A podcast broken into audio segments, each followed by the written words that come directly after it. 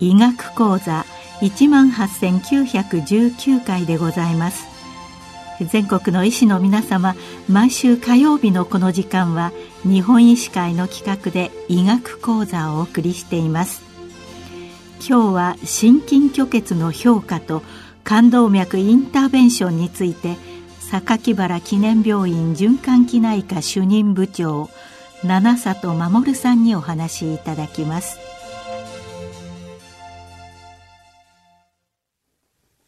公益財団法人日本心臓血圧研究振興会。附属榊原記念病院循環器内科の七里守と申します。本日は心筋虚血の評価と冠動脈インターベンションと題してお話をさせていただきます。まず最初に心筋虚血とその評価方法についてお話をさせていただきます。心筋は絶えず拍動するために大量の酸素と栄養を必要としています。運動などにより心筋の酸素需要が増加すると、冠動脈は血管抵抗を低下させ、心筋の酸素需要に見合うように、冠動脈の血流を増加させます。しかし、冠動脈の入り口から心筋細胞に至るいずれかの部分に、血流増加を阻害する状態が存在すると、冠動脈の血流は十分に増加することができません。このために、心筋において酸素の需要と供給に不均衡が生じ、心筋での血流が足りない心筋虚血と呼ばれる状態が生じます。この病態において、胸痛などの自覚症状が生じる場合を狭心症と呼び、無症状の場合を無痛性心筋虚血と呼びます。自覚症状の有無にかかわらず、心筋虚血の程度によって、冠動脈疾患の予後が規定されることが分かっています。冠動脈血流の増加を阻害する因子は、冠動脈の動脈硬化性変化や機能異常などが挙げられます。高血圧、糖尿病などの動脈硬化の危険因子により血管の拡張反応性は障害され、すでに最大間血流量は低下します。動脈硬化性病変といった際に最も早期される熟状動脈硬化症、いわゆるアテローマによる冠動脈の狭窄病変によっても心筋虚血は生じます。日常診療において、心筋虚血を評価する方法は、負荷試験と呼ばれます。運動負荷試験では、運動による心筋の酸素需要の増加に見合うだけの心筋血流の増加がないために、心筋虚血が誘発されます。運動負荷試験は古典的な検査方法ですが、生理的に心筋虚血を誘発し、その診断を行う点において、優れた方法です。しかし、高齢化や整形外科的な問題により、十分な運動負荷をかけることができない症例が増加しています。薬物負荷試験は、冠動脈拡張作用のある薬剤、国内で保険適用を有するものはアノシンですが、ATP なども使われます。これらを用いて、冠動脈を最大限に拡張し、その結果、冠動脈の血流を最大化することにより、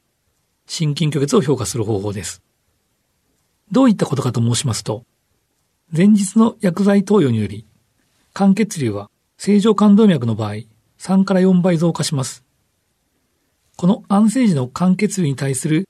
最大肝血流量の増加率は、肝血流予備能と呼ばれます。冠動脈に狭窄病変がある場合は、十分に増加することができず、この間欠流予備能は低下します。これまでの臨床試験の結果より、おおむね2倍以下に低下していると、狭心症を発症することが分かっていますので、この2倍以下をもって心筋虚血ありと判断しています。従いまして、薬物負荷試験では、必ずしも心筋の虚血の真の虚血状態が誘発されるわけではありません。運動負荷試験と薬物負荷試験の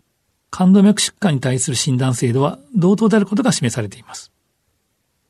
外来を中心として、非侵襲的に行うことが可能な負荷試験は、冠動脈病変の診療に必要不可欠なものです。我が国では、運動負荷心電図が最も汎用されています。薬物負荷試験としては、心筋血流シンチグラフィーが最も汎用されています。これに対して、自覚症状、あるいは CT による冠動脈造影などにより、冠動脈に狭窄病変の存在が疑われる場合には、カテーテルによる選択的冠動脈造影が行われることもあります。以前は、選択的冠動脈造影では、冠動脈病変の狭窄度しか評価することができませんでした。しかし、現在では、選択的冠動脈造影の際に、冠動脈造影で認められた個々の冠動脈狭窄病変による心筋虚血の有無を評価することができます。前日させていただいたように、通常の状態では血圧によらず冠動脈血流は一定となるように、冠動脈の血管抵抗が変動し調整されています。しかし、肝拡張薬により冠動脈の血管抵抗を最大まで低下させると、冠動脈の血流量は冠動脈内圧に比例するようになります。この原理を用いると、狭窄病変により末梢の冠動脈内圧を測定し、冠動脈入口部の血圧との比率を取ることにより、狭窄病変末梢における冠動脈入り口に対する間血流量の比率を測定することができます。例えば、この比率が0.8となった場合には、狭窄病変の末梢では、冠動脈入り口の8割の血流量に低下しているということになります。この検査法は、冠動脈内の絶対的な血流量を測定するのではなく、狭窄病変で血流量がどの程度低下するかを評価していることに注意する必要があります。実際の検査では、選択的冠動脈造影の際に、プレッシャーワイヤーと呼ばれる圧計測用ガイドワイヤーを狭窄部位の末梢に挿入し、狭窄部位より末梢の冠動脈内平均血圧と、冠動脈入り口に流出されたカテーテル先端、すなわち冠動脈入り口の平均血圧の比を測定します。これにより、間血流予備納比、英語ではフラクショナルフローリザーブ、FFR と略されますが、これが算出されます。この値は前出しましたように、狭窄病変の末梢と冠動脈入り口両者の間の最大間血流量の比を表しています。最近では、冠動脈は主として拡張器に流れることから、新周期のうち、拡張器の冠動脈内圧を測定することにより、狭窄病変の冠動脈血流への影響を評価することができるようになってきています。最初に提唱された測定法であるインスタンテイネアスウェーブフリーレーション IFR は狭窄病変に対する冠動脈インターベンションの適用に関して従来の FFR と同様に使用可能であるということが報告されています。この新しい診断方法は不快薬剤を用いる必要がなく、時間と費用において優れており、また薬物負荷試験を施行しにくい大動脈弁狭窄症などでも実施可能です。今後診療での普及が進むものと予想されます。運動負荷心電図や負荷心筋血流シンチグラフィーのような非侵襲的検査では、その患者さんが心筋虚血を有するかどうかを診断することができます。しかし、複数の冠動脈狭窄病変を有する場合に、それぞれの狭窄病変が冠動脈インターベンションの適用を有するかどうかを判定することは困難な場合があります。一般的には、最も狭窄度の強い病変について、冠動脈インターベンションの適用ですが、残りの病変、特に最も狭窄度が低い病変が心筋虚血を生じるかどうかを判断するのに苦慮することがあります。このような時、プレッシャーワイヤーは有用です。非侵襲的な検査と心臓カテーテル検査の際のプレッシャーワイヤーによる評価を組み合わせることで、個々の冠動脈疾患の侵襲的治療適用を決めていくことが重要です。さて、次に冠動脈インターベンションのお話に移りたいと思います。冠動脈インターベンションは1977年に初めて報告された治療法です。以来、40年余りの間に狭窄病変に対するバルーンによる拡張からステント呼び込みが主流となり、現在は薬剤溶出型ステントの植え込みが主流となっています。急性期の合併症なしに病変部を拡張することが患者成功の定義ですが、現在、冠動脈インターベンションの患者成功率は97から98%となっています。長年問題とされてきました冠動脈インターベンション1年前後に生じる冠動脈病変の再治療率は5から10%まで低下しています。薬剤溶出型ステントの使用開始時、2010年頃に問題となったステント血栓症もほぼ解消されています。当初、薬剤溶出型ステントを植え込み後には、生涯にわたりアスピリンとクロピドグレルの服用が必要とされた抗血小板療法も、2020年日本循環学会のガイドラインでは、一台の服用継続が第一選択とされる時代となりました。これは通常の動脈硬化症を有する方への薬物療法と同様のものです。冠動脈インターベンションの治療成績は大きく進歩しました。その一方で、冠動脈インターベンションの適用拡大と、動脈硬化症に対する薬物療法の進歩により、安定狭心症に対する冠動脈インターベンションの臨床的意義が見直されるようになりました。2000年代初頭まで冠動脈インターベンションの適用は、冠動脈造影により病死される冠動脈病変の狭窄度に基づいて判定されていました。先ほど申し上げました心筋虚血と冠動脈の狭窄度との関係では、狭窄度が90%前後になるまで安静時の間欠流量は維持されます。その一方で、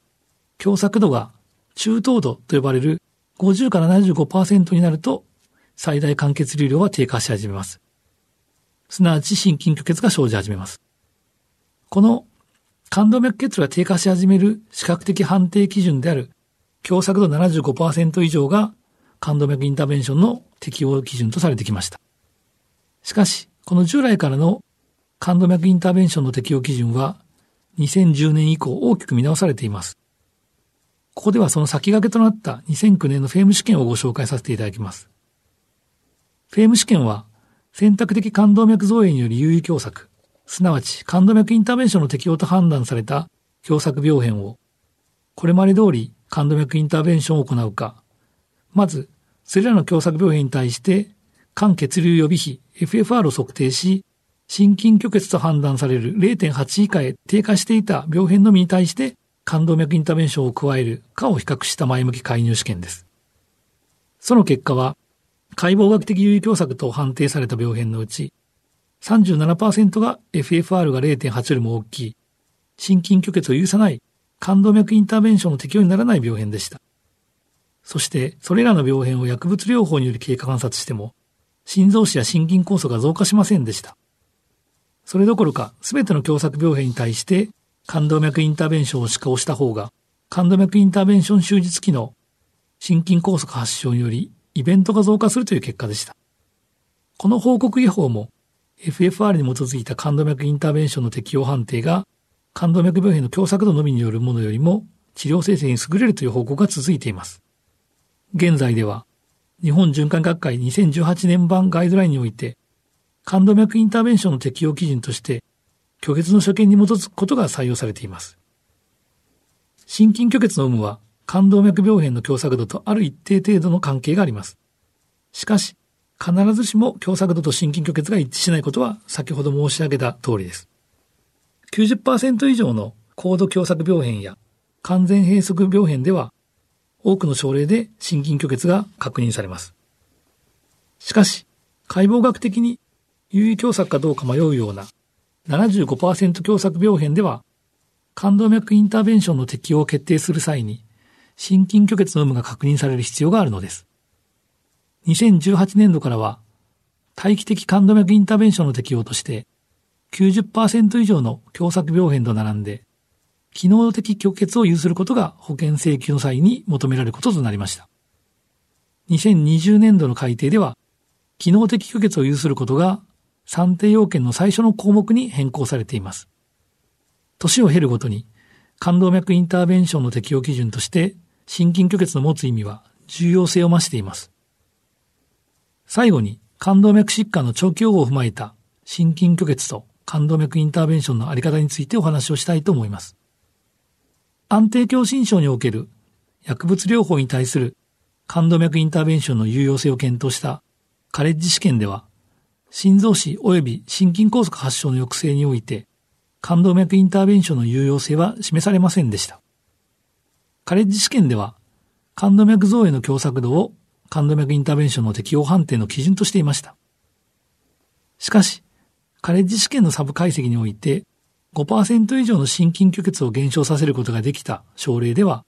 慢性期の心臓死及び心筋梗塞発症が減少していました。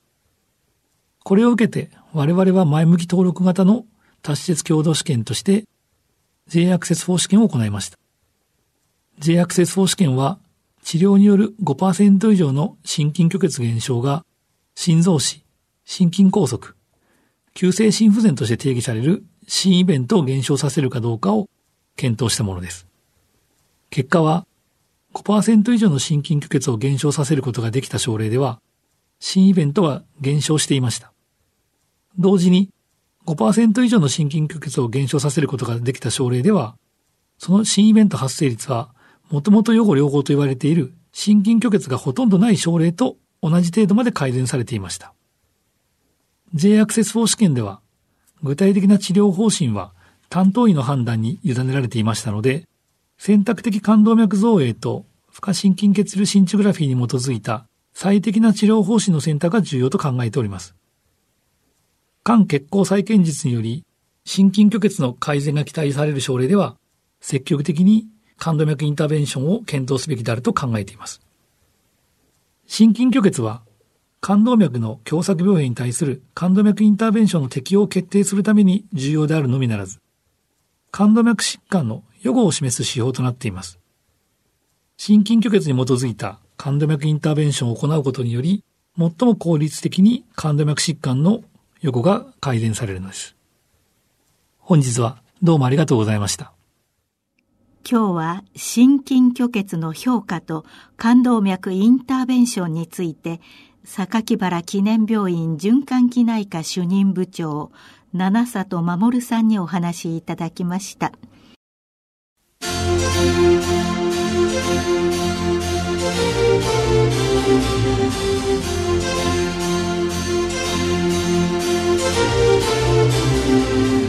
それではこれで日本医師会の企画でお送りいたしました医学講座を終わります。